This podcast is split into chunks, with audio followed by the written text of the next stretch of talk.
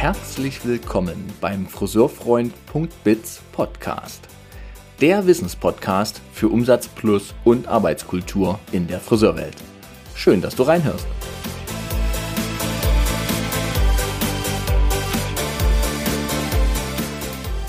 Unsere Friseurbranche ist unglaublich bunt. Nicht nur bei den Haaren oder beim Wie bin ich denn Friseur oder Friseurin? Sondern auch auf Ebene des, der Unternehmensgestaltung. Wie werden denn Unternehmen gestaltet? Wie wird Unternehmer sein gelebt? In welcher Haltung wird gehandelt? Und mein heutiger Gast, Dirk Herzog, hat eine ja, bewegte Geschichte, ist kein Friseur und trotzdem seit sieben Jahren erfolgreich Unternehmer in der Friseurbranche mit einer speziellen Historie dieses Unternehmens. Und auch seine Geschichte ist spannend, denn er hat Weiterbildungen besucht. Das spezielle Thema Coaching wird hier zum Tragen kommen, was heute eben einen enormen Einfluss auf seine Art des, wie geht er in seiner Arbeitskultur mit seinen Menschen, mit Mitmenschen um. Ein sehr spannendes Gespräch. Mir hat das ganz viel Freude gemacht. Ich äh, sage euch gleich, hört es bis zu Ende an. Es kommen immer wieder ganz besondere Momente hoch und ganz besondere Highlights, die auch jeden zum Nachdenken anregen können, über sein eigenes unternehmerisches Handeln nachzusinnen. Viel Freude bei diesem Unternehmerporträt.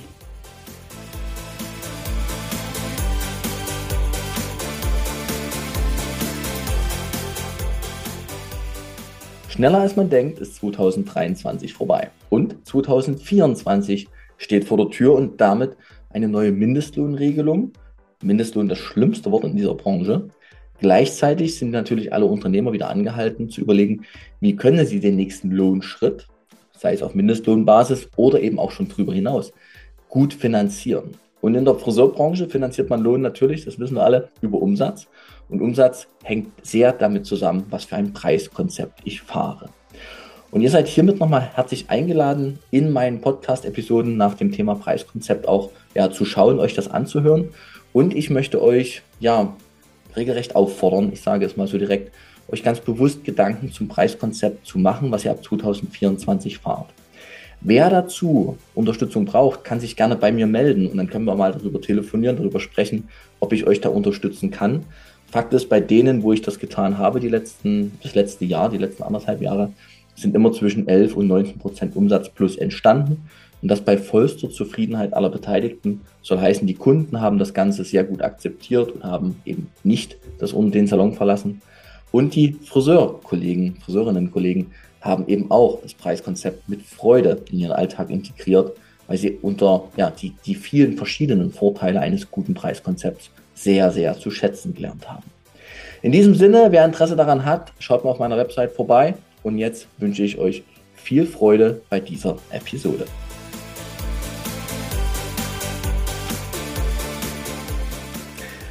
Liebe Hörer, liebe Schauer, liebe Hörerinnen, liebe Schauerinnen, ich grüße euch ganz herzlich zu dieser Episode, die ja für mich schon sehr lustig gerade begann, denn wir hatten ein, äh, ich sage, ein lustig putziges Vorgespräch. Darf man putzig sagen, Dirk, im Gespräch mit dir? Passt. Ja, das klingt, ja. Zwar ein bisschen, klingt zwar ein bisschen schräg, aber darf man sagen. Aber es passt doch zu uns, oder? In dem Fall passt ja. Genauso gingen die ersten zehn Minuten gerade ins Land, ihr Lieben. Und äh, wir holen euch jetzt mal rein, weil dieses Gespräch heute hier hat einen, ja, für mich besonderen Hintergrund. A, weil ich den Dirk Herzog, der heute mein Gast ist, sehr schätze. Und B, weil ich mir ja immer überlege, wen ich einlade. Ich wähle das ja aus. Und der Dirk ist in meinen Podcast reingerutscht, weil ich ähm, seine Art der Arbeit, seine Art, das Unternehmen zu führen, was er hat, sehr schätze. Ich da ganz viel Arbeitskultur drin sehe und auch die Mischung aus Umsatz plus und Arbeitskultur. Also dieses wirtschaftliche Denken und Handeln in Kombination mit Menschlichkeit. Und das finde ich immer spannend, wenn ich solche Menschen treffe. Und deshalb bist du heute auch mein Gast hier geworden. Ich möchte mit dir heute ein Unternehmerporträt erstellen. Also es geht um dich, um Dirk. Und dieses Porträt soll natürlich auch deine spezielle Geschichte abbilden. Es soll aber auch zeigen, dass es Menschen gibt, die den Mut haben, viele verschiedene Salons zu einem zusammenzuführen, wo sich die meisten Menschen nie rantrauen würden. Also die meisten Menschen würden ja lieber ein eigenes Unternehmen gründen von Grund auf. Und du bist jemand, der hat ganz viele Salons aus verschiedenen Unternehmen zu einem neuen Unternehmen zusammengebracht. Und das finde ich unglaublich faszinierend, weil dort die Menschlichkeit, also der Umgang mit den Menschen, ja wirklich im Hauptfokus steht, damit man die Menschen überhaupt mitnimmt in diesem Prozess. Kennengelernt haben wir uns durch die gemeinsame Arbeit. Ich, äh, du warst jetzt mein Kunde die letzten Monate. Wir haben bei dir ein neues Preiskonzept äh, integriert oder, oder implementiert. Ich kenne dich vom VDF, Verband der Friseure. Alle Hörerinnen, alle Schauerinnen, äh, ihr könnt noch mal die Folge mit Tino Hermann euch diesbezüglich anhören.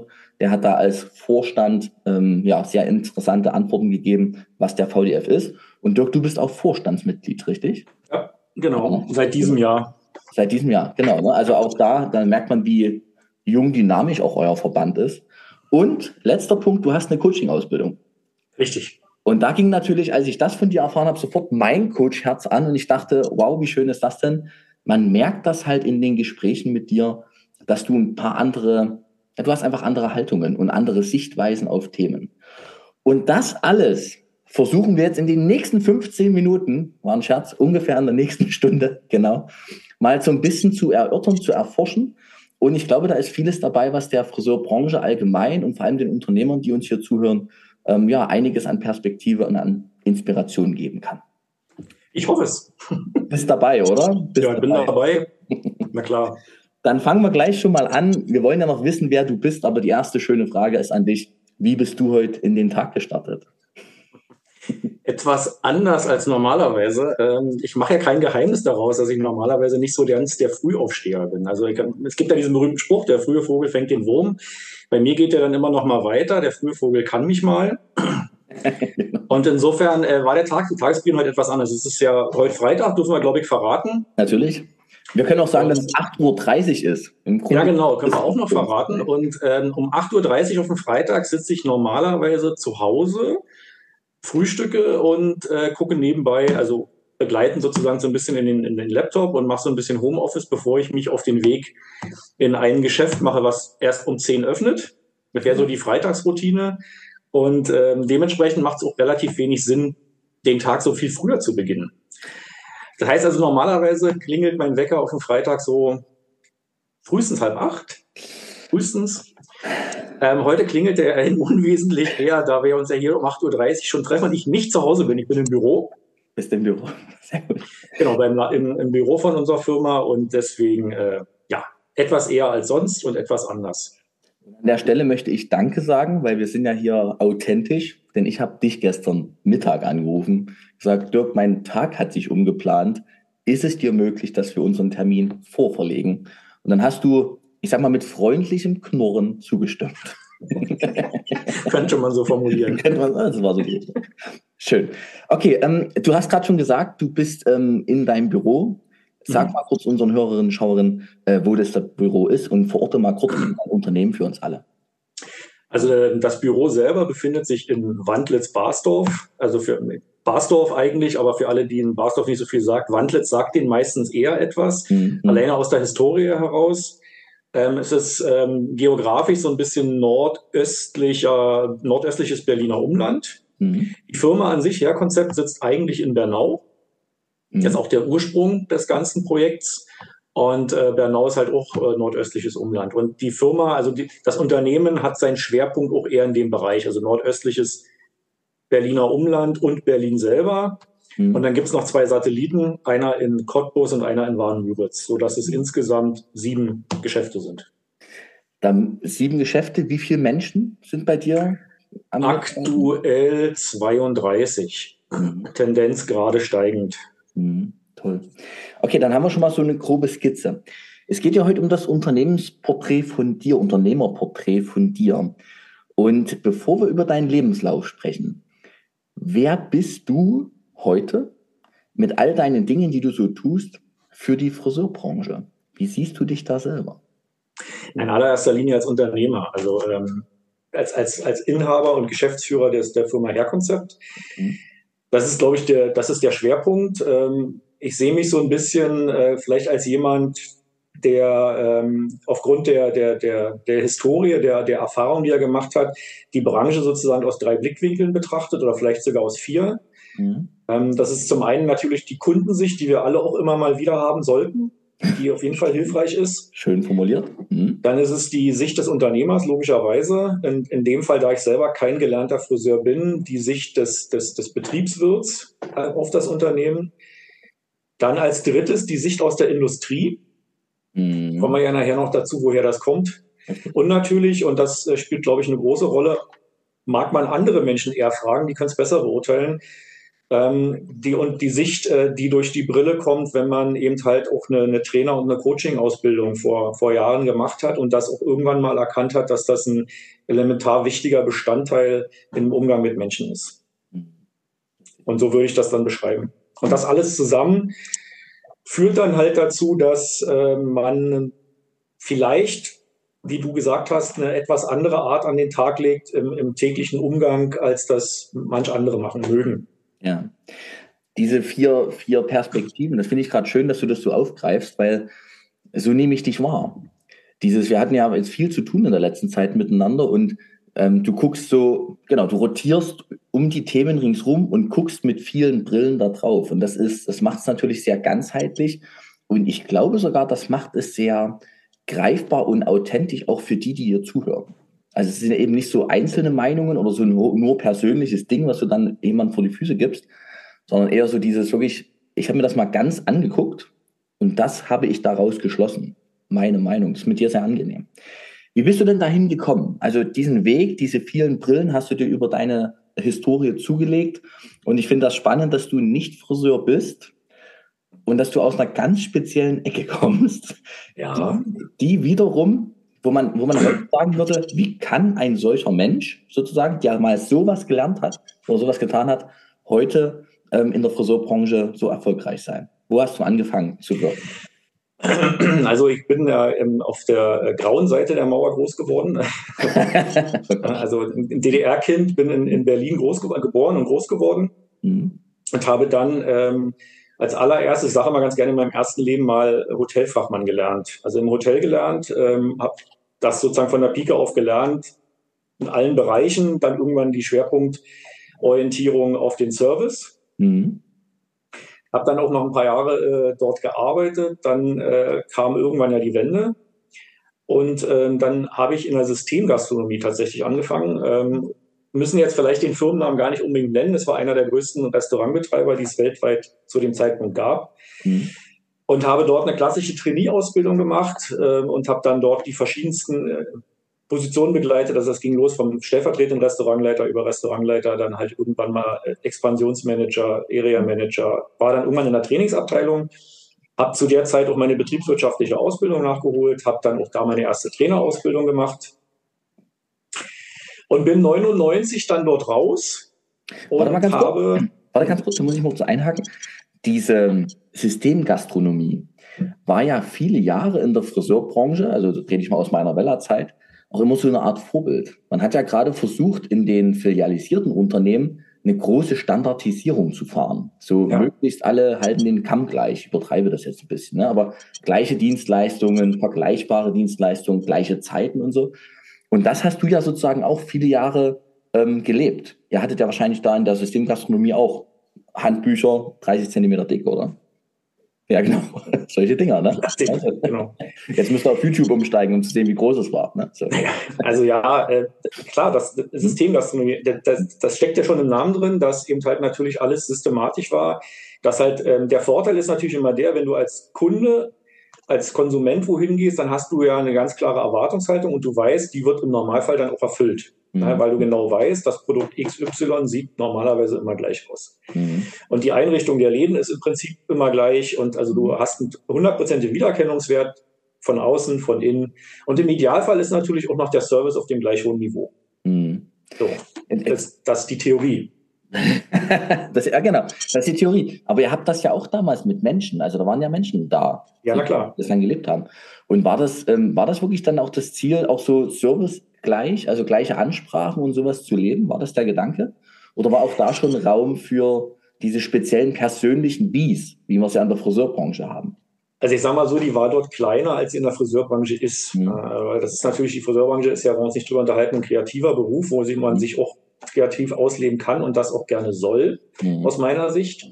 Ähm, das war natürlich dort viel eingeschränkt. Also es gab schon so ähm, Standardsachen, die gemacht werden mussten, auch vom Servicepersonal, die natürlich schon äh, bestimmte Fragen stellen sollten, mhm. bestimmte Fragen äh, auch nach dem Essen, also jetzt ich habe früher immer gesagt, was, also die klassische Frage ist, was macht ein guter Kellner nach dem Essen? Dann fragst du 100 Leute, kriegst du 90 Mal die Antwort, der räumt einen Teller ab. Dann kriegst du vielleicht auch noch 80 Mal die Antwort, der fragt mich, ob es mir geschmeckt hat. Und dann kriegst du noch 50 Mal die Antwort, naja, der fragt mich, ob ich noch einen Wunsch habe. Mhm. Das ist alles gut. Das ist aber nicht das, worum es geht, sondern es geht ja, also da ging es damals immer darum, natürlich zu sagen, okay, Mehrwert schaffen, Zusatzverkauf. Das heißt, der gute Kellner würde anschließend die Frage stellen, möchten Sie noch einen Kaffee oder lieber ein Dessert zum Beispiel? Genau, eine Entscheidungsfrage, ja. Entscheidungsfrage. Und das ne, auf der psychologischen Ebene mich in eine Entscheidungssituation bringt, wo ich nicht Nein sagen kann in Gänsefüßchen. Ja, genau. mhm. Ähm, insofern war das natürlich viel eingeengter. Das wurde damals auch alles schon mit, mit, mit Bildern gemacht, weil wir damals schon sehr viel mit, äh, mit Mitarbeitern gearbeitet haben, die eben halt in der deutschen Sprache jetzt nicht zu 100 Prozent mächtig waren. Mhm. Und insofern hat man das auch alles auf Bilder gebracht. Und das mhm. war, ja, das war damals. Und das war natürlich auch die Veränderung, dann in die Friseurbranche zu kommen. Ja, also das war dann schon Du bist dann bei dem Konzern. Kulturwechsel. Ja, genau. Aber war, mir, mir ist nochmal wichtig, dass man das nochmal das finde ich an dir so spannend, dass du diesen Switch geschafft hast in deinem Leben. Wenn man so anfängt, in so einer standardisierten Welt und dann in die Friseurbranche wechselt und dort so erfolgreich ist, auch geschätzt ist. Und ich finde bei dir, das nehme ich gerade ein Thema vorweg, du hast ja in deinem Unternehmen so ein so einen angenehmes Level an Standards, so nehme ich es wahr, wo, wo, wo du dran arbeitest, dass das gleich ist. Und oben drüber ist eine riesengroße Wolke an Freiraum. So, es gibt etwas, das muss gleich sein, damit wir einfach Herkonzept sind und damit wir einfach diese, diesen Preis, den wir nehmen wollen, auch rechtfertigen können, die Erwartungshaltung des Kunden wirklich garantiert befriedigen. Aber ab dem Moment, wo wir das ganz klein alles als Standard haben, ab dort wird es frei. Und das finde ich eine gesunde Mischung tatsächlich. Ne? Ja, voll schön. Ja, das mhm. vielleicht so ein bisschen der Versuch, oder das ist so, so ein Stück weit das, das, das wie du, es auch gesagt hast, ne, diese, diese, diese Welt der Standardisierung, also dem, dem Kunden eine gewisse Sicherheit zu geben, dass er ja. Wiedererkennungswert muss da sein, also eine CI, wie man so schön sagt, ne, das ist ja also eigentlich nicht wegzudenken, wenn man ein Unternehmen ist. Mhm. Und natürlich auch ein gewisser Standard an, an der einfach eingehalten werden soll, damit der Kunde ein gewisses Basiserlebnis sozusagen hat. Und darüber sind wir in der kreativen Branche, können sich die einzelnen Mitarbeiterinnen natürlich dann halt frei ausleben und dem Kunden das im Idealfall das bestmögliche Ergebnis liefern. Ergebnis und Erlebnis. Genau, und diesem minimalen Standard dann sozusagen auch die eigene Signatur noch geben, ne? Also diese persönliche ja. ähm, Stempel, persönliche Unterschrift. Aus dem Konzern raus, weg von der Systemgastronomie, hinzu. Genau. Rein in den nächsten Konzern. Aber eben dieser, dieser komplette Weltenwechsel. Also dann bin ich in den Konzernen, in denen du auch viele Jahre beheimatet warst. Ich habe dann mhm. 99 mich bei der Weller beworben, genau, und die wollten mich tatsächlich auch haben. Mhm. Und zwar für den Außendienst im Bereich Systemprofessional. Und da hat, also zumindest das Feedback, was ich bekommen habe, glaube ich, eine Rolle gespielt, die, die, der, die Historie aus der Trainingsabteilung vom Konzern vorher gesagt haben, naja, da liegt ein großer Schwerpunkt auf das Thema Mitarbeiterschulung und Trainings, Beraten, Verkaufen und so weiter. Und deswegen äh, wäre das wohl der richtige Platz. Okay, habe ich dort angefangen, diese klassische Weller-Einschulung mitgemacht, ne, in einer, in einer, äh, im Studium. Wir haben die Modelle, das wurde damals ja alles noch an echten Menschen gemacht, die haben mir echt leid getan. Als Nicht-Friseur, danke. Gute Rede. Ja, also, aber es war, ich fand es richtig gut. Ich fand es auch wichtig, weil man da ein bisschen ein Gefühl dafür kriegt, wenigstens ansatzweise, was hm. dort tagtäglich ähm, auch handwerklich geleistet wird. Ja. Und ähm, ja, und dann ging es ja los. Du kennst das, dann, dann macht man Mitreisen und so weiter und so fort. Und, mhm. ähm, und dann gibt's, glaube ich, eine, äh, dann habe ich auch viele Momente gehabt, wo ich im Auto neben dem Kollegen saß, der mich da mitgenommen hat und habe nur mit dem Kopf geschüttelt nach dem Besuch und habe gesagt, nee, das verstehe ich jetzt nicht. Wieso? Weil das alles total unrationale Entscheidungen waren, die dort getroffen wurden. Also ich kam ja aus einer extrem, also 100% rationalen Welt, ja, nur Zahlen, ja. Fakten, ja. Äh, Standard eingehalten, Standard nicht eingehalten, hm. hinzu, oh, das ist aber schön, das riecht gut, davon schick mir mal noch zwölf Stück. ich, ich, liebe das ja und ich kenne das nur so. Ich bin ja nur in der Friseurbranche gewesen bisher, aber dass das für dich komisch war oder schräg vielleicht sogar. Ja, das war, das war echt und das hat ein paar Tage gedauert und dann gibt, glaube ich, aber der Spruch ist ja auch bekannt, wenn du in der Branche einmal bist, dann lieb, fängst du sie an zu lieben oder du hast sie. Ja. ja. Und bei mir ist Part 1 eingetreten. Mhm. Also ja, und deswegen bin ich immer noch in der Branche. Schön. Dann genau, da war ich also in der Welle im Außendienst, SP, das bis 2004. Mhm.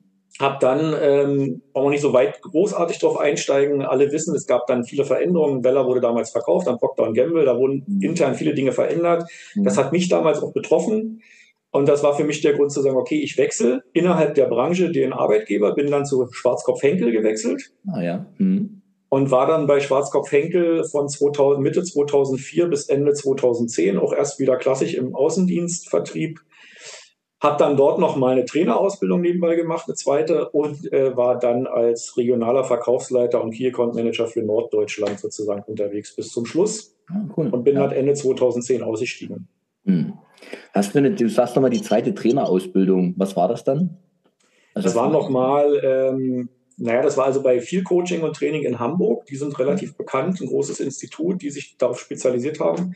Und da ging es nochmal so ein Stück weit ähm, mit einem Schwerpunkt, also äh, ja, ein Schwerpunkt, ähm, mit, also wirklich Coachings, Trainingsblöcke zu konzipieren und die an die, an die Außendienstmannschaft zu transportieren, die Inhalte. Okay. Mhm. Oder das war da mal noch so ein bisschen der Schwerpunkt im Ganzen. Mhm. Okay. Also da ging es jetzt nicht mehr so um die Basics, wie sich, wie, wie gestalte ich einen Flipchart mhm. und so, und äh, aber sondern eher so um äh, Konzipieren von, von, von Workshop-Inhalten und die dann eben halt Trainingskonzepte und die dann an die Mitarbeiter ausrollen. Und natürlich auch, und das ist ja, glaube ich, so eine Sache, die mich begleitet, einfach, ähm, der, das war ja damals schon der Führungsstil, also einfach zu sagen, okay, ich kann nur mit den Mitarbeitern gemeinsam erfolgreich sein, nicht mhm. gegen sie. Mhm. Und, ähm, und deswegen ist der, der, der damals schon mein Anspruch gewesen zu sagen, also ein Großteil der Führung bestand für mich im Coaching. Also heißt wirklich die Leute begleiten, bei einem Besuch dabei sein. Man kennt ja, also jeder Friseur kennt das, glaube ich. Dann kommt der Außendienst und hat seinen Chef mitgebracht. Mhm. Und dann gibt es ganz oft, früher gab es die Situation, dann hat der Chef das Gespräch übernommen oder und das habe ich versucht immer zu vermeiden. Mhm. Bin dabei gewesen, habe hab das beobachtet, mir angeguckt, wenn es notwendig war, natürlich was gesagt und habe dann hinterher eine Rückmeldung gegeben. Was aus meiner Sicht, was habe ich wahrgenommen, was war aus meiner Sicht gut ja. und was wäre aus meiner Sicht zu verändern. Mhm. Spannend. Ja. Ich finde es gerade spannend, dass ich dort eingehakt habe, weil ich suche ja, ich suche ja ein bisschen danach, was hat dich dazu gemacht, dass du heute so bist. Und das sind ja die Dinge. Und wir haben ja heute noch manchmal Führungsseminare in der Branche, die sich ja Unternehmer dann auch gönnen, wo, wo du eigentlich für die heutige Zeit, jetzt bin ich gerade sehr provokant, aber für die heutige Zeit fast schon untaugliche Methoden lernst. Also für die Friseurbranche. Machen wir mal Friseurbranche. Und das mag jetzt wieder für andere Branchen irgendwie anders sein, weiß ich nicht. Aber für die Friseurbranche ist ja wirklich dieser Coaching-Stil oder diese Idee, du kannst nur mit den Menschen und nicht gegen die Menschen, ist ja das Einzige, was funktioniert. Das sind ja alles Freigeister, eigenständige Menschen, die zwar ein bisschen nach Regeln rufen, aber eigentlich ja kreative Kunsthandwerker sind. Ne? Die kann man, die kann man nicht mal nicht wie Maschinen behandeln. So. Ja, um Gottes Willen. Aber ich glaube, du kannst, du kannst das äh, einfach auf fast jede Branche mittlerweile erweitern. Die, die Arbeitswelt hat sich verändert. Also die Kultur hat sich auch verändert. Also die, der Führungsstil damals in der Systemgastronomie ähm, wäre auch, ist heute mit Sicherheit auch ein anderer mhm. in vielen Bereichen. Also tatsächlich sicherlich nicht zu 100 Prozent gewandelt. Dieses, die Standards und so, die gibt es immer noch, aber die Ansprache der Mitarbeiter hat sich mit Sicherheit auch geändert und das ist eine, ähm, also deswegen glaube ich, dass das insgesamt eine Kulturveränderung ist. Ja. Und äh, diese Führungsstile, das haben wir alle mal gelernt, die sind die so und so viel Führungsstile, autoritär und laissez-faire mhm. und keine Ahnung was, ist alles gut und schön. Aber ähm, im Endeffekt kannst du das heute eigentlich alles über den Haufen schmeißen und autoritär geht sowieso gar nicht mehr. Klar gibt es Situationen, wo man auch ganz klar eine Ansage machen muss. Mhm. Ja, also es nutzt ja nichts. Spätestens wenn es um Sicherheit geht, sage ich immer. Ne? Richtig. Ne? Genau. Also kann auch nicht bei der, bei der Feuerwehr erstmal ähm, einen Workshop einberufen und fragen, äh, fangen wir jetzt von links an zu löschen oder von rechts. Da gibt es eine Ansage und dann wird angefangen. Und das, das gibt es ja in jeder Branche, dass es so eine Situation gibt. Aber, oder und, mhm ganz viel des, äh, ganz viel, 90 Prozent des ganzen Prozesses ist eben halt ein Miteinander und immer versuchen, die Leute mitzunehmen, also ihnen zu erklären, warum etwas so ist, wie es ist oder warum wir etwas so machen, wie wir es machen.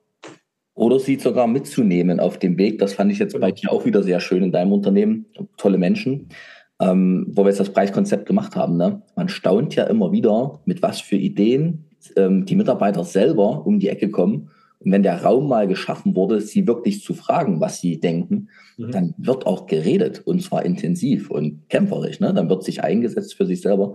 Also dieses Miteinander, da kommen wir bei dir jetzt aber auch gleich noch hin, wenn wir deine Story weiterverfolgen. Du warst dann bei Schwarzkopf Henkel bis Ende 2010, hast du gerade gesagt. Genau.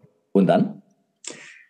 Dann ähm, gab es so eine kurze Selbstfindungsphase, könnte man das ja heute nennen. Seid ihr gegönnt? Ich habe dann, hab dann damals mich mal auch mit dem, äh, mit einem dem der Geschäftsführer von Field Coaching zusammengesetzt, äh, mit dem auch befreundet war oder und habe gesagt, äh, naja, Mensch, wie geht's weiter? Und der hat mich auch auf, danach mal inspiriert, Mensch, komm, wir machen gerade so ein Coaching kompakt auf Mallorca. Mhm.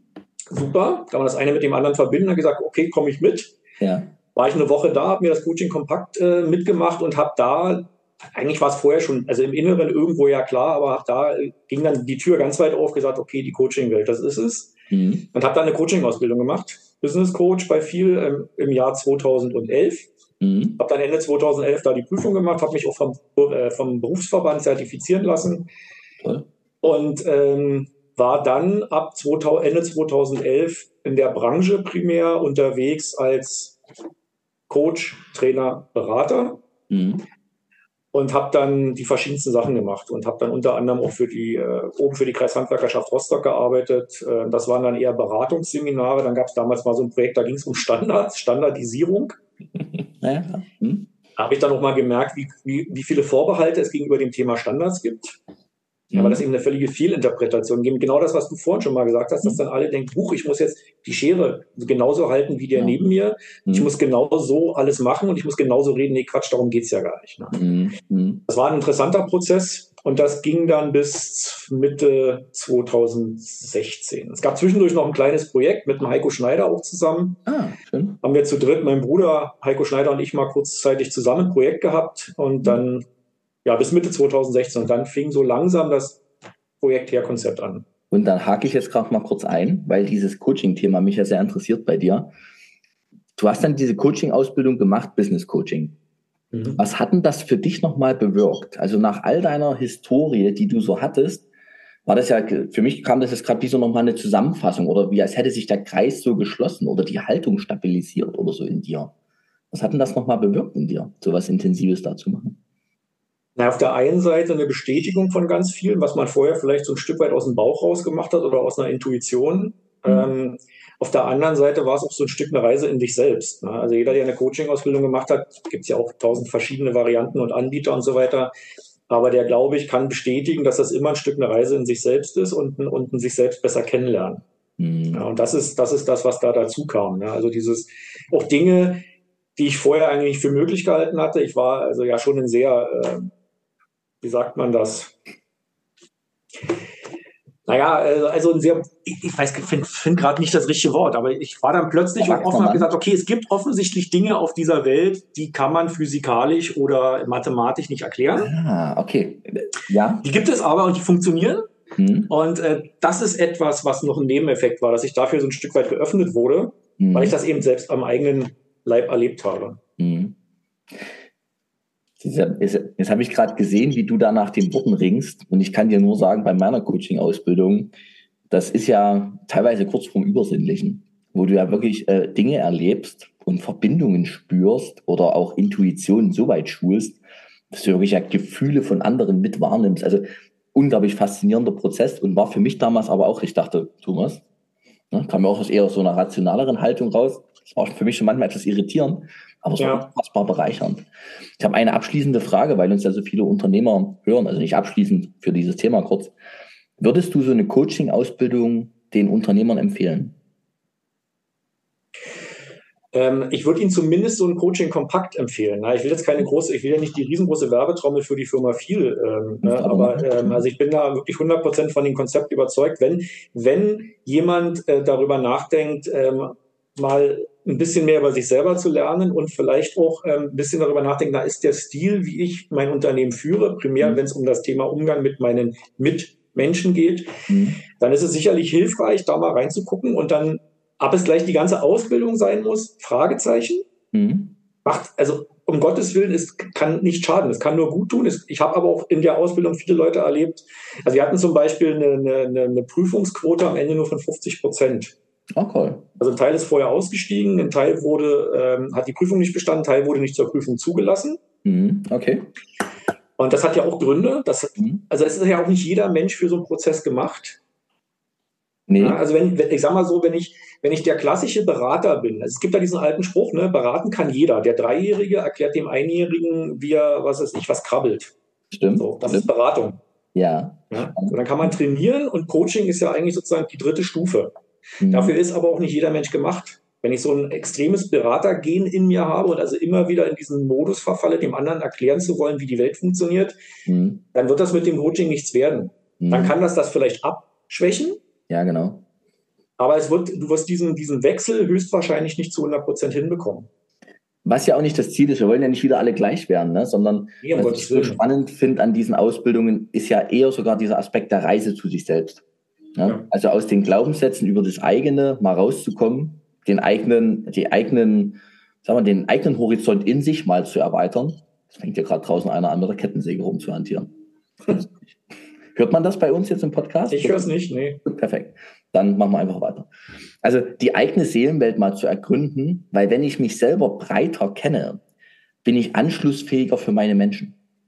Ich ja. nehme manchmal so Unternehmer wahr, die sind so ganz hart und so rational und klar. Und das ist ja kein Mensch, ist ja rational pur, sondern jeder hat ja Emotionen. Aber viele haben es eben so weggepackt, ne? Und dann bist du nicht anschlussfähig für die emotionalen Mitmenschen in deinem Umkreis, privat wie auch geschäftlich. Und das finde ich ist so eine Riesenstellschraube. Wenn wir wollen, mhm. dass wir wieder Mitarbeiter gewinnen, müssen wir anschlussfähig sein für unsere Leute. Und das beginnt mit der Reise zu mir selbst. Deshalb habe ich gerade. Gebe ich dir 100 Prozent recht. Ich glaube, eine der wichtigsten Sachen, die man dabei lernen kann, ist aus meiner Sicht, dass es eben nicht, nicht äh, gut und schlecht und entweder um entweder oder geht, sondern dass es um und geht. Ja, der, der andere ist anders. Und das ist auch gut so. Ja. Punkt. Du hast mein Lieblingswort gerade zitiert, finde ich voll schön. Und wir sind so oft in dieser ganzen Trennung und diesem, es geht nur das oder das. Es ja. gibt so viel und. Ne? So, es gehen Standards und Freiraum. Das lässt sich kombinieren und zwar par excellence. Und es befriedigt die meisten Menschen tatsächlich auch. Ne? Super schön. So, und jetzt 2016. Nächster Lebensschritt bei dir. Herr-Konzept wird geboren. Genau, Herr-Konzept wird geboren und, und der, der Fairness halber und der, der, es ist ja einfach so, das war damals noch mein Bruder, in 2016 und ähm, ich habe dann im, im Sommer 2016 angefangen, schon mal so vertretungsweise für ihn so die Filialbetreuung, also Geschäft zu betreuen. Dann ähm, wurde das im Dezember 2016, äh, wurde das dann zu meiner alltäglichen Arbeit. Mhm. Und tatsächlich, mein Unternehmen ist es erst seit Mai 2017. Da habe ich es gekauft. Mhm offiziell, also betreut habe ich seit Anfang, also Ende 2016, aber gekauft 2017. Hair-Konzept selber war damals halt ein Geschäft, das war Bernau. Mhm. Und es gab damals aber eben halt auch schon noch ein paar andere Geschäfte, um die ich mich gekümmert habe, die aber zu einem anderen Unternehmen gehört haben. Müssen die Unternehmernamen jetzt alle gar nicht nennen, aber ich finde es ja. spannend, eine Position, habe ich noch gar nicht gehört. Also du warst ein Externer, der Vertretung für Geschäftsführer 1 gemacht hat, mhm. was ja Familie war in dem Fall. Und dann hast du auch noch Vertretung gemacht für Geschäftsführer 2. Nee. Du warst ja eher so Nee, da, da war es nicht die Vertretung für den Geschäftsführer, sondern da war es eher das operative Geschäft, also die Betreuung der Filialen, sich um die Mitarbeiter kümmern. Ach, krass. Okay. Genau, und also da, genau. Gut, das hast du dann gemacht. Und dann hast du 2017 Bernau, den ersten Salon sozusagen gekauft. Genau, die Firma, also das, das eigentliche Herkonzeptgeschäft gekauft, was mhm. zu dem Zeitpunkt halt ein Geschäft war. Mhm. Ähm, es gab zu dem Zeitpunkt in Berlin noch ein zweites Geschäft mit dem Namen, das war aber ein anderer Inhaber. Ja, ja. Und dann, kam, dann ging das alles relativ schnell. Dann äh, kamen im Sommer 2017 äh, drei Geschäfte dazu, ähm, die alle von einem anderen Unternehmen kamen. Ja. Dann, äh, dann habe ich gesagt, okay, ähm, dann, dann kam das erste Mal, ich gesagt habe, okay, ich nehme mal die, die Mitarbeiter, also die Führungskräfte aus den Salons, mache mit, mit denen zusammen äh, einen Strategieworkshop. Da haben wir uns zwei Tage lang äh, sozusagen eingeschlossen auf einem, ja. ähm, an einem ruhigen Ort in Mecklenburg-Vorpommern, wo man eben doch super arbeiten kann. Und haben einfach mal, das kannten die damals auch nicht, mhm. gesagt, okay, lass uns mal gemeinsam hier darüber reden, wie, wie sieht die Vision aus, wo, wo stehen wir, wo wollen wir hin, was sind die Ideen, wie kann das Ganze in Zukunft mal aussehen. Mhm. Und damals äh, die, wurde sozusagen die Idee geboren zu sagen, naja, es soll eine, eine gewisse Größenordnung haben, irgendwas zwischen war damals so das Ziel zwischen fünf und zehn Standorten. Das ja. wäre so eine gut handelbare Größe. Und die Idee damals zu sagen, okay, wir wollen ähm, an den jeweiligen Standorten der Qualitätsführer sein. Also ja. weder nicht, nicht was, was mit Preis zu tun hat. Wir wollen weder die teuersten noch die billigsten sein. Und billig, kommt, billig sagen würde für mich sowieso nicht in Frage kommen, steige ich sofort aus. Mhm. Ähm, nee, wir wollen die, wenn der Kunde an Friseur denkt, in dem Ort oder in einem gewissen Umkreis, dann soll er an Hairconcept denken. Das war damals dann sozusagen die Vision. Jetzt, ähm, jetzt kommen wir an diesen wichtigen oder für mich sehr spannenden Punkt. Du hast dich getraut, Salons zusammenzuführen. Ja. Jetzt ist ja schon mal spannend, ein Salon mit Anzahl X Mitarbeiter, wie viele waren das damals, Bernau? Äh, da waren es zu dem Zeitpunkt vier. Vier. Begegnen jetzt drei Salons gefühlt einer Art Übermacht. Ich muss gerade an den Vella-Prozess denken, als Vella von Procter gekauft wurde. Das war ja auch schräg, weil die, die erste Logik ist ja, das Kleinere, also eine dumme Logik eigentlich, aber sie ist so, das Kleinere schließt sich dem Größeren an. Ja. Hier kam jetzt das Größere und hat sich ja dem Kleineren anschließen dürfen. Mhm. So, und das finde ich einen ganz, ganz, ganz spannenden Punkt. Und du hast die damals alle zusammengenommen, die kannten das nicht. Wie war denn dieses Meeting? Wie waren diese zwei Tage, die du da gemacht hast? Das muss ja, naja, am, am, am Anfang war es wahrscheinlich eher ein Vortrag von mir oder die Versuch, das Ganze aufzulockern. Wir haben das wie gesagt, auch in einer sehr entspannten Atmosphäre gemacht. Es ist so, mhm. ähm, so ein ehemals Schlossgut in Mecklenburg, äh, wo, wo man halt auch rausgehen kann. Das ist ein Teich und man kann auch draußen arbeiten. Es gibt verschiedene mhm. ähm, Arbeitsräume und habe das Ganze versucht relativ locker zu machen und haben dann noch abends am Lagerfeuer gesessen und, und äh, haben da so eine Strategie, also habe da ganz viel Coaching-Methoden reingebracht, um die Leute halt irgendwie, also zu aktivieren, auf zu öffnen. Mhm. Und das hat dann auch so, sage ich mal, nach, nach einem halben Tag dann auch gegriffen. Ja. Nachdem die Leute sich natürlich auch ein bisschen kennengelernt hatten, wir haben sich alle zum ersten Mal gesehen. Mhm. Und dann äh, ging das Ganze ganz gut. Dann haben wir den nächsten Tag dann halt noch bis mittags oder einen frühen Nachmittag gemacht. Dann sind wir nach Hause gefahren, alle Mann. Mhm. Witzigerweise waren fast alle anschließend krank, weil es an dem Abend am Lagerfeuer recht kühl war. Feuer zu klein? ja, genau. Feuer zu klein. Feuer zu klein, so könnte man es auch sagen.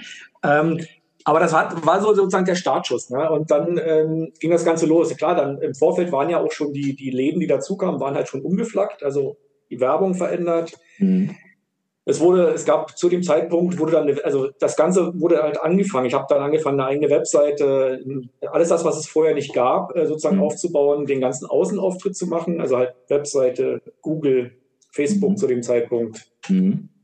Um dort irgendwie sichtbar zu sein, natürlich ja. in einem einheitlichen Auftritt. Wobei das natürlich noch ganz am Anfang war. Also da waren die Läden noch relativ weit voneinander entfernt. Mhm. Waren weit voneinander entfernt, hatten aber ja alle ihr eigenes Geschäft. Also ihr, also mit, mit ähm, sagen wir, ihren eigenen Umsatz, ne? Das war, glaube ich, dann, ja, cool. Okay, und dann kamen ja noch welche dazu.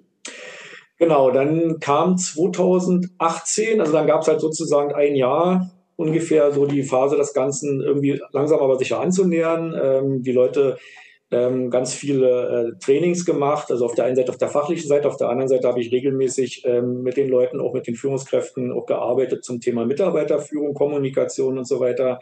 Da habe ich mir auch von Anfang an von außen jemand dazu geholt. Mhm. Könnte das ja theoretisch alles selber machen, aber du kennst den alten Spruch, der wie heißt es da, der Prediger im eigenen Haus? Oder der Fürst im eigenen Haus oder der Prediger im eigenen Land, ja, genau so ist es. Genau, deswegen von außen eine Kollegin rangeholt, die ich halt auch durch, die, durch viel kennengelernt hatte, durch die Coaching-Ausbildung. Mhm. Und ähm, habe dann 2018 kamen innerhalb kürzester Zeit zwei Geschäfte dazu. Da hat sich dann diese Waren- und Cottbus-Geschichte ergeben oder ist das? Nee, nee, die waren, das waren die, die da waren 2017. Von den dreien war Waren und Cottbus und der Standort in Berlin-Wilhelmsruh, das waren die drei 2017. Dann kam 2018 dazu Oranienburg und Basdorf. Mhm. Oranienburg hat uns dann äh, 2022 wieder verlassen. Ähm, also haben wir uns betriebswirtschaftliche Entscheidungen von getrennt. Das äh, hatte verschiedene Gründe. Auch so eine Entscheidung muss man mal treffen können, auch wenn die wehtut. Ja, Aber das hatte einfach keinen Sinn mehr. Mhm. Und zu dem Zeitpunkt kam dann eben halt auch ähm, die Jenny mit dazu, die ja mittlerweile auch äh, eine, eine, tragende Rolle hier im Unternehmen hat. Mhm. Dann. Ähm, warte, warte, ganz kurz man aufgreifen für die Hörer, weil ich, ich nick gerade so, weil ich es ja weiß. Jenny ist deine äh, ja, gleichgestellte Geschäftsführerin, ne? Wer macht das zusammen? Die zweite Geschäftsführerin, genau, die eben halt äh, damals hier in dem Geschäft in Barsdorf als Mitarbeiterin war und mhm. äh, ist auch als einzige von dem Team übrig geblieben. Mhm. mhm. Und ähm, war dann halt hier erst die Salonleitung und dann ähm, habe ich damals schon gesagt, also ich versuche in bestimmten Bereichen auch immer mal so drei Schritte weiter zu denken und zu sagen, ja. okay, weil ich auch um mich herum ja ganz viel, das erlebst du, ähm, ganz viele Mitar äh, ganz viele Inhaber plötzlich feststellen, ups, eigentlich würde ich ja gerne aufhören. Ich bin ja jetzt doch auch schon 60 plus oder teilweise schon mhm. 70 plus. Ja. Da ist aber niemand, mhm. weil ich mich nicht drum gekümmert habe. Mhm. Und teilweise, manchmal muss man ja auch sagen, der ein oder andere vielleicht durch seinen Stil niemand zugelassen hat neben sich. Das darf man, das ist auch ein Teil der Wahrheit Richtig. bei vielen. Mhm. Ja, gerade, gerade in kleineren Betrieben mhm. oder kleineren, kleinen und mittelständischen Unternehmen.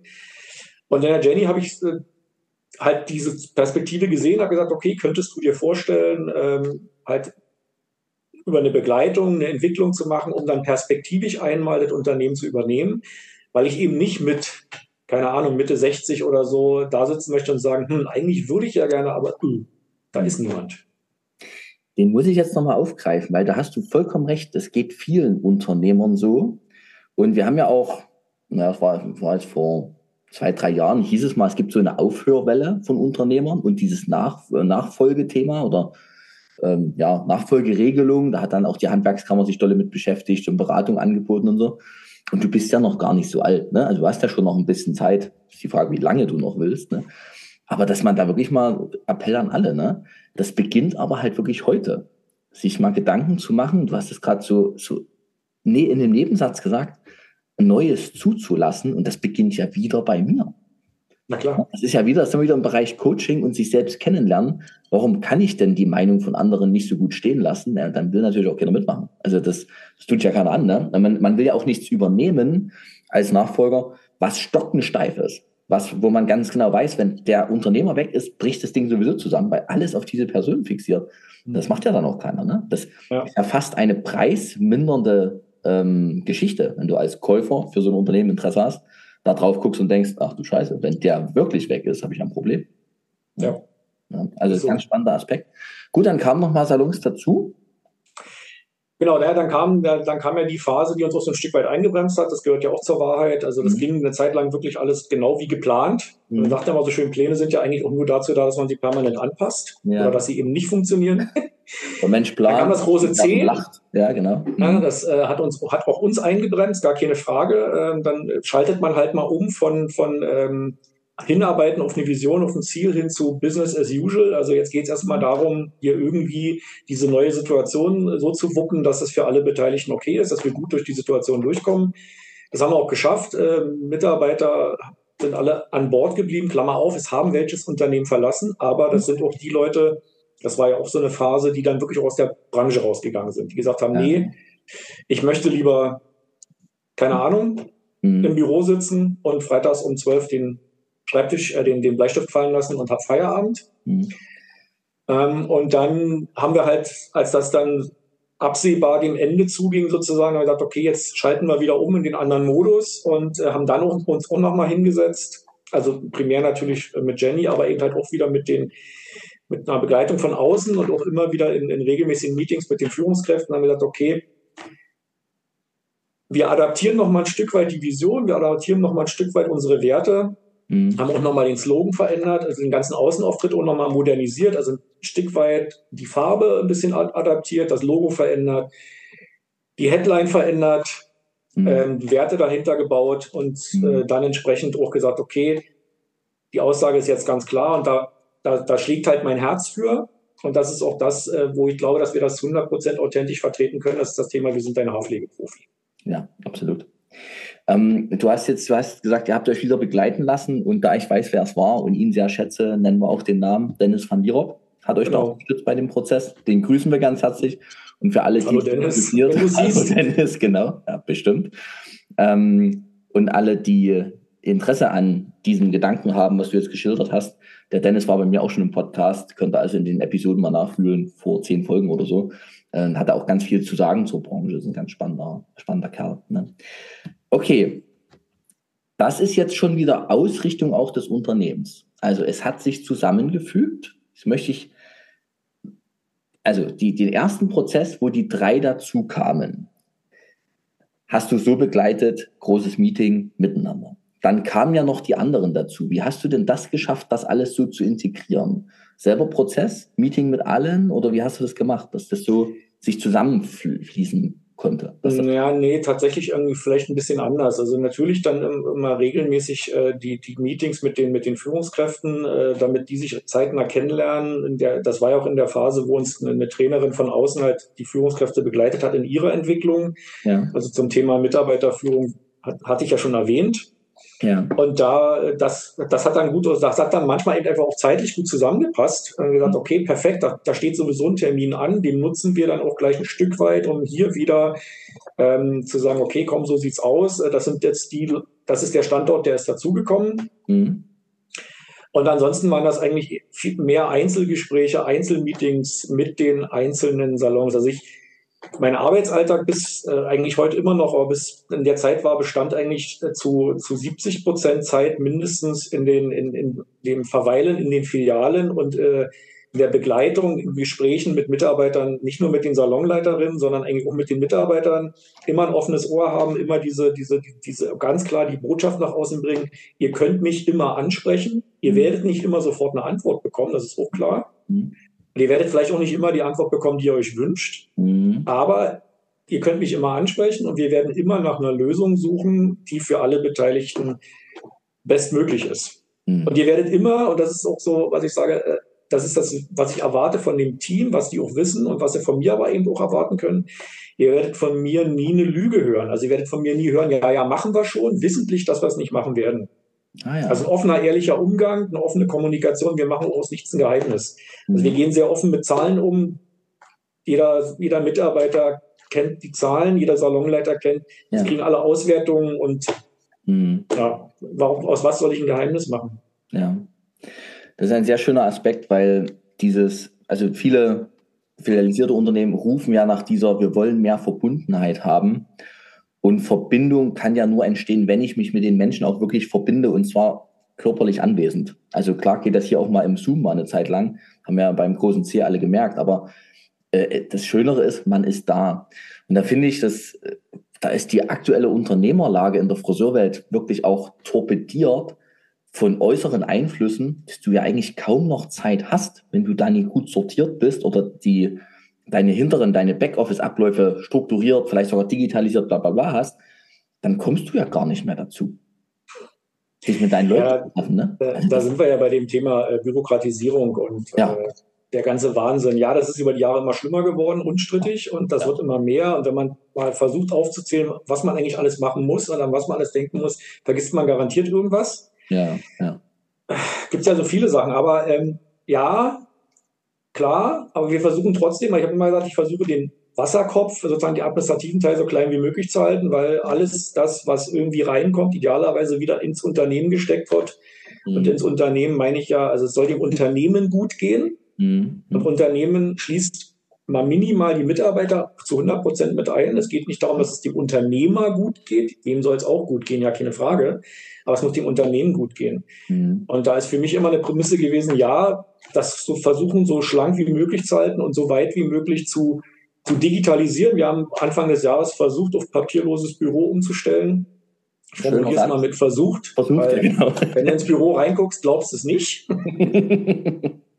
Aber ja. es sind halt, man kann sich ja die, die, also heute reden sie alle von KI, aber sagen wir mal einfach von Digitalisierung, da kann man sich ja auch vieles zunutze machen. Und wenn man mit einem modernen ähm, Kassensystem arbeitet, so einer vernünftigen Lösung und mit einer vernünftigen EDV dahinter, die auch Schnittstellen haben, mhm. dann kann man da schon sehr, sehr viel ähm, automatisieren, vereinfachen, verschnellen. Und dann hat man mehr Zeit, mehr Freiräume für andere Sachen die es wiederum braucht, damit du wirklich die Teams zusammenführen konntest in deinem Fall und für alle anderen, die das nicht tun mit dem Zusammenführen, die ein festes Bestandteil oder ein festes filialisiertes Team haben, die beieinander zu halten. Ne? Ja. Das ist ja auch, wenn du, wenn, wenn man dies vernachlässigt, dieses Miteinander, dieses sich treffen, sich sehen, sich äh, gemeinsam Projekte arbeiten, dann zersprengt es auch filialisierte Unternehmen. Ne? Die, die haben dann kein Gemeinschaftsgefühl mehr. Und dann wird es ziemlich anstrengend. Dann wird es ja. konkurrenzhaft. Ne? So, warte. Wir springen gerade so in den Themen ein bisschen rum.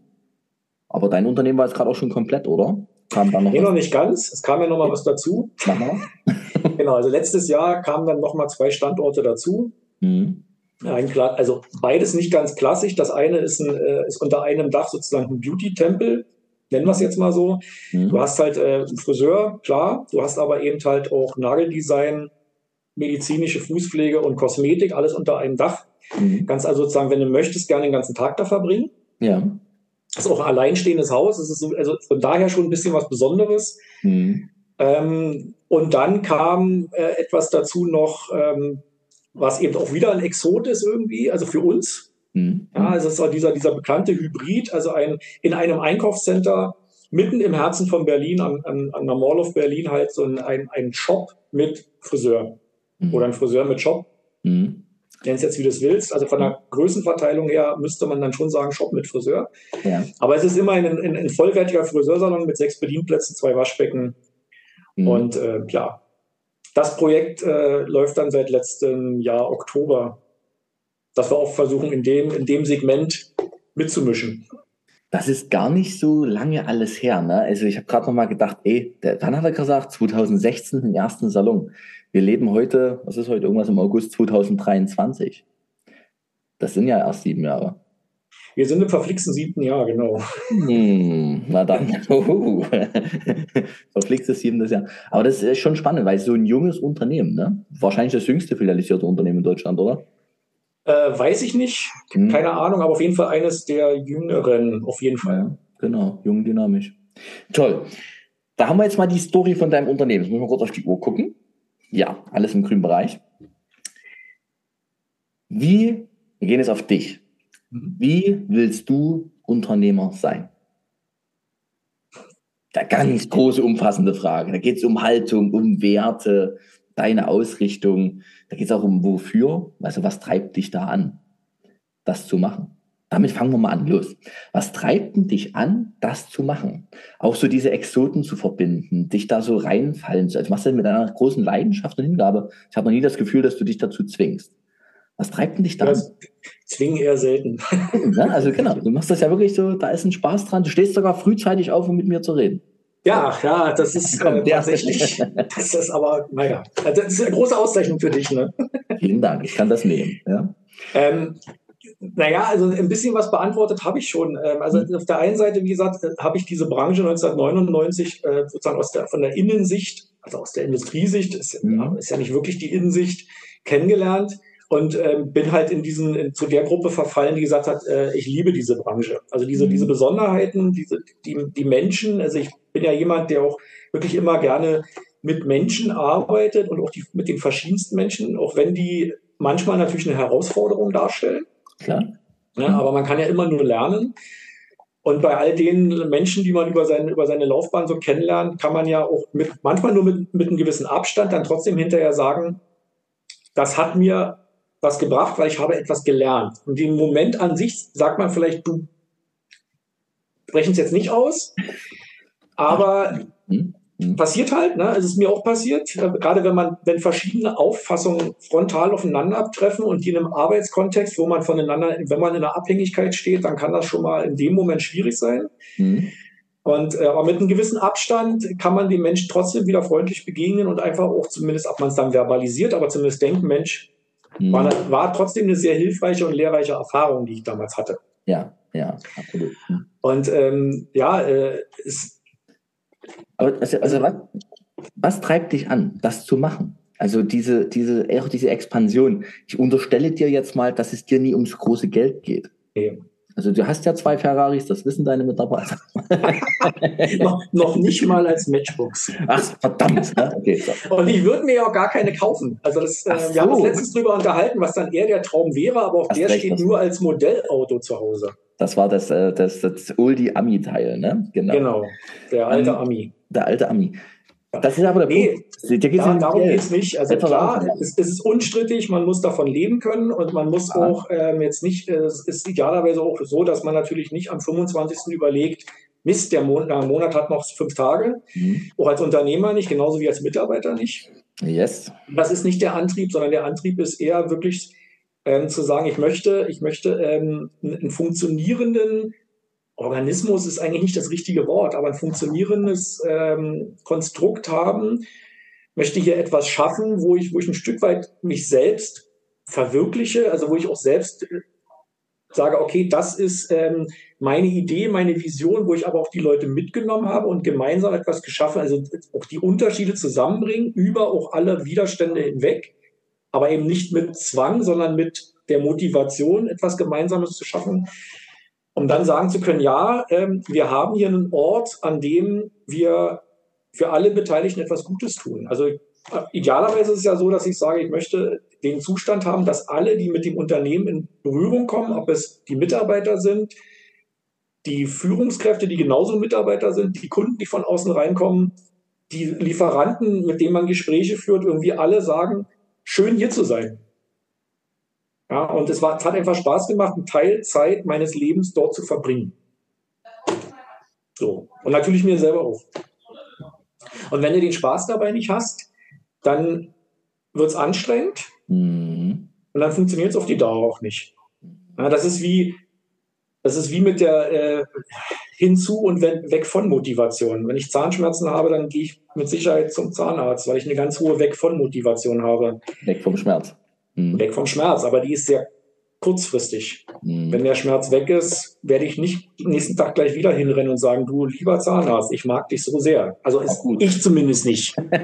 Es mag Menschen geben, die da wo das anders ist. Also die Menschen sind ja nun mal sehr unterschiedlich und das ist ja auch das Spannende.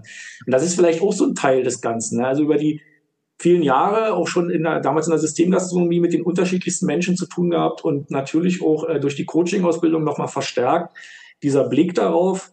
Und das ist ja auch etwas, womit du jeden Tag in der Branche konfrontiert wirst. Und ich meine konfrontieren dann im positiven Sinne. Ja.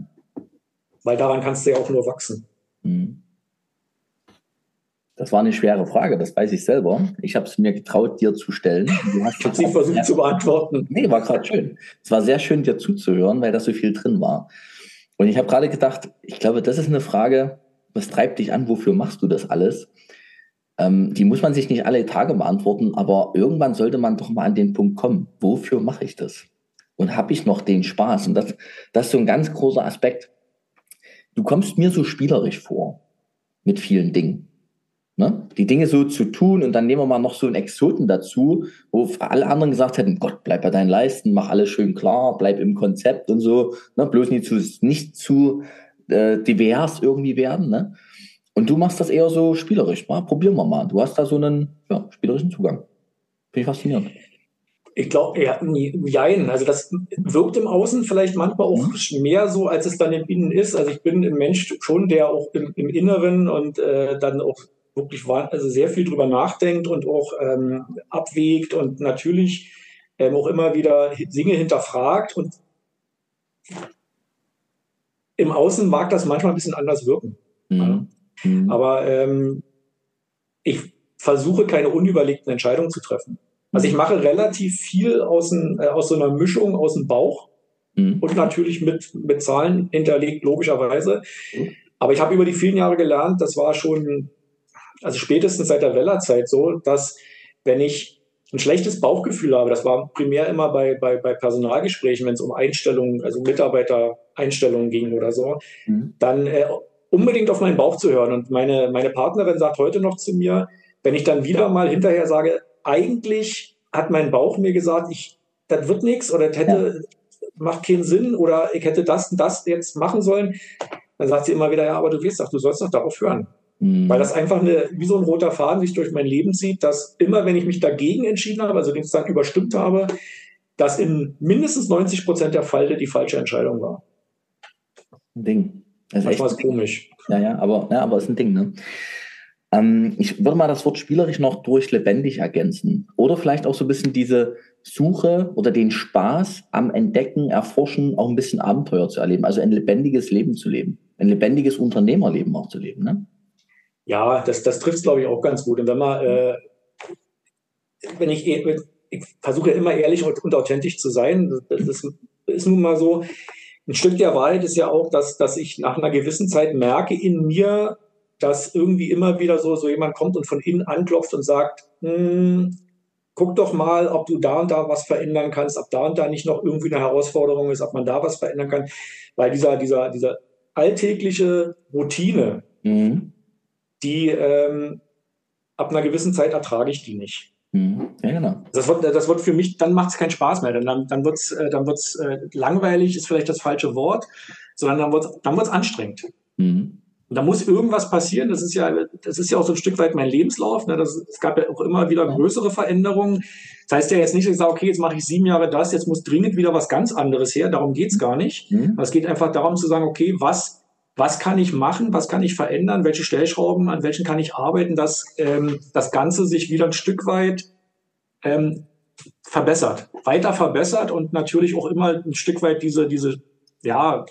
Na, mir kommt das Wort dynamisiert, ne? Also, ja. dass wieder ein bisschen Schwung reinkommt in die ganze Nummer, ne? Genau. Total schön.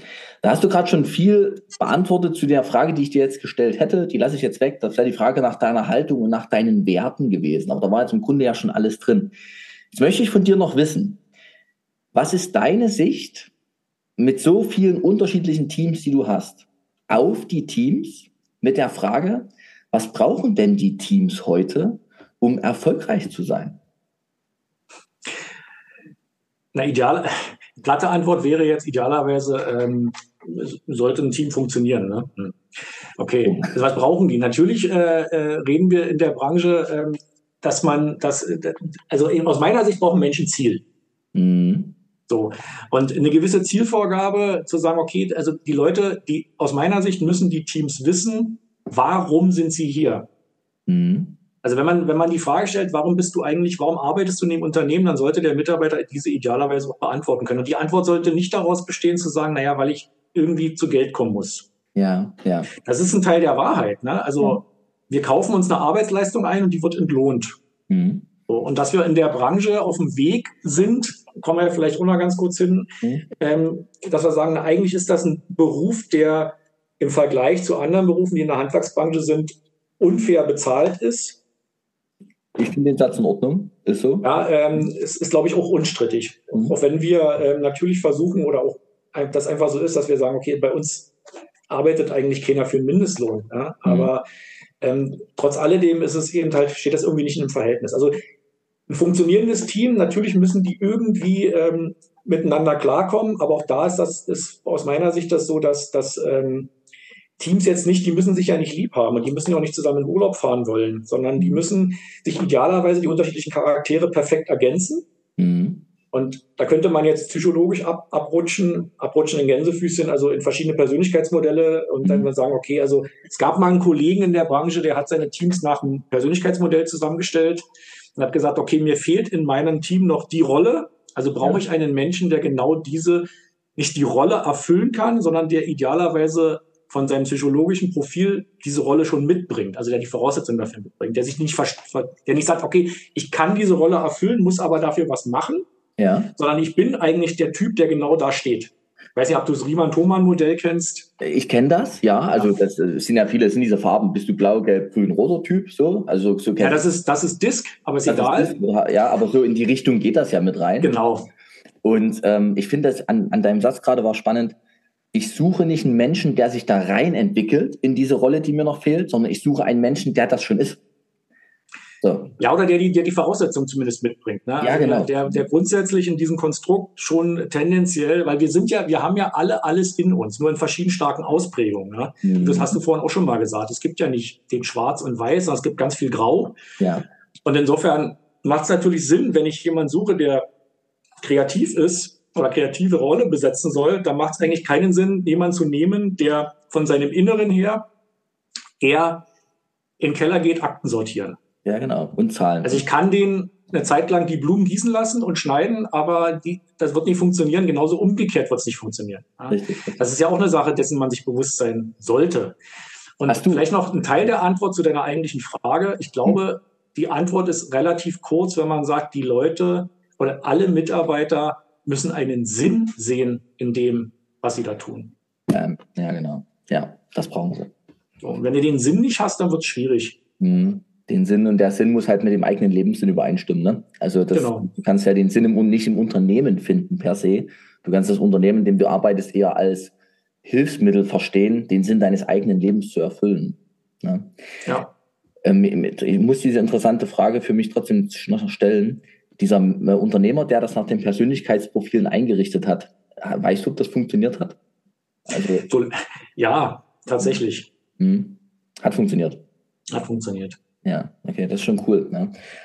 Da mal hinzukommen, da genauer hinzuschauen und eben die Menschen nicht mehr als Maschine und als Objekt ins Unternehmen reinzustellen oder als, als Stuhl, der sich bewegt sozusagen, sondern in ihrer Subjektivität zu begreifen und dann zu gucken, was kann, was bringt dieser Mensch an den Tisch meines Unternehmens mit und was können wir uns mit dank dieser Person noch schmecken lassen. Ne? So, und daraus dann was zu bauen.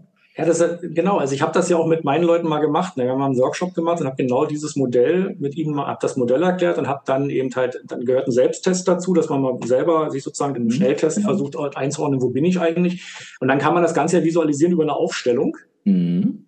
Und wenn du dann so eine Aufstellung machst, äh, wo die Menschen dann auch alle wirklich an dem Ort stehen und dann äh, ist es ja immer interessant zu beobachten, dann sind wir wieder bei der Coaching-Ausbildung, dass du ja auch dann spürst, ob du richtig stehst, wenn du dich darauf einlässt oder ob du dich eigentlich zwar erstmal rein logisch vom Verstand her an eine Stelle gestellt hast und dann merkst, nee, mhm. eigentlich stehe ich, was weiß ich, einen halben Meter weiter links. Mhm. Ähm, und das, diesen Prozess, und dann war natürlich auch für, für die Leute, die es damals mitgemacht haben, ähm, interessant, weil der Sinn, der dahinter steckte, war ja zweimal. Das eine ist sich selber besser kennenlernen genau. und das andere natürlich auch ein besseres Verständnis für das eigene Team zu bekommen, weil die sind ja auch alle sehr unterschiedlich, logischerweise. Und warum reagiert der andere denn in der Situation so, wie er reagiert? Hm. Und nicht einfach zu sagen, ja, das ist aber, der ist ja doof. Der ist doof, ja, genau. genau, der ist doof, ja. Kam mir auch gerade schön. Spannend. Das brauchen Teams, ja den Sinn. Wie richtest du dein Unternehmen aus, dass das so wird? Also Haarpflegeprofi ist ja einmal so dieses fachliche Konzept. Mhm. So, was ist Herrkonzept? Wie richtest du das aus? In welche Richtung geht das bei dir? Bist du der Nordstern sozusagen? Und da lange grüßt, ja. Naja, ähm, das ist, äh, glaube ich, der Versuch, so ein Zusammenspiel hinzubekommen. Ja? Also ähm, auf der einen Seite hat das natürlich viel mit einer fachlichen Kompetenz zu tun, gar keine Frage. Ja? Also mhm. klar, ähm, investieren wir da relativ viel, indem wir sagen, okay, wir haben den Zugriff auf alle, durch, durch, durch, durch das Geschäft in der Mall, auch auf alle Lieferanten und natürlich dementsprechend auch auf die Schulungsinhalte dahinter. Ja. Also wir sind jetzt nicht gezwungen, uns jetzt nur an einen, an einen Anbieter zu wenden, wobei natürlich ähm, mit den Generallieferanten sozusagen, mit denen wir arbeiten, wir da schon eine sehr, also eine super Begleitung haben. Mhm. Also das ist das, der fachliche Aspekt, in dem wir da investieren. Dann ist es natürlich das Thema auch, auch, auch Dienstleistungsangebot, also wie welches Spektrum bieten wir an? Mhm. Und da eben verschiedenste Bausteine, die natürlich auch immer idealerweise in ihrem eigenen Segment zumindest zu den Top-Anbietern gehören. Es muss jetzt ja nicht immer, es ist ja sowieso immer strittig, was ist jetzt das Beste? Ja. Magst du zehn Friseure, was ist die beste Blondierung, kriegst wahrscheinlich zehn Antworten. Absolut. Ja. Mhm. So, und äh, dementsprechend ist ja genau das gleiche, was ist die beste Haarverlängerung etc. etc. etc. Aber wir versuchen eben halt auch hier natürlich hochwertige Bausteine zusammenzufügen zu einem Konzept. Das ist das eine. Und das andere ist halt die, äh, die Befähigung der Mannschaft wirklich ähm, auch auf der, auf der emotionalen, menschlichen Ebene, also professionell zu arbeiten, also miteinander, aber natürlich auch in Richtung Kunde. Mhm, mhm toll, ja. Da werden, da haben wir viel investiert, da investieren wir immer noch und ähm, und dann natürlich ähm, zu sagen, okay, also das Ganze dann in der professionellen, in professionellen Außenauftritt, also dass das ein Zusammenspiel aus verschiedenen Faktoren. Eine nicht ganz unwichtige Rolle spielt dann natürlich auch die die die Führung des Ganzen. Mhm. Und äh, da haben wir es ja auch so, dass die, also die Jenny ja eben halt sozusagen jetzt der, der, der Coach der Mitarbeit, der Coach der Teams ist, die, die eben halt wirklich immer wieder mindestens zweimal die Woche regelmäßig ein Feedback gibt, äh, das entweder persönlich oder über Videobotschaften sind ja Mittel, die man heutzutage gut nutzen kann. Ja, ja. Ähm, immer wieder zu sagen, okay, ähm, Mensch, super und äh, das, das und das und Erfolgsgeschichten aus dem einen Salon auch an die anderen transportiert und so. Also einfach hier über eine über sehr offene, intensive Kommunikation. Schön. Das so würde ich es mal beschreiben. Das wird gut werden. Ihr werdet über das verflixte siebte Jahr sehr gut drüber hinauskommen. Und irgendwann werden wir über das zweite siebte Jahr in 14 Jahren, dann machen wir nochmal eine Podcast-Aufnahme. Nee, nicht in 14 Jahren, in sieben. Das wäre dann in sieben Jahren. In 14 Jahren wären es dann 21 Jahre und ganz ehrlich, in 14 Jahren. Kurz bevor du aussteigst, machen wir nochmal eine Episode, okay? Okay. genau. Also morgen. Wann auch immer morgen, ja, genau. Wann auch immer das ist. Äh, komm, lass uns gleich nach einem Termin suchen. Ne? Genau. Das ist, wir sind alle so gebucht, so voll.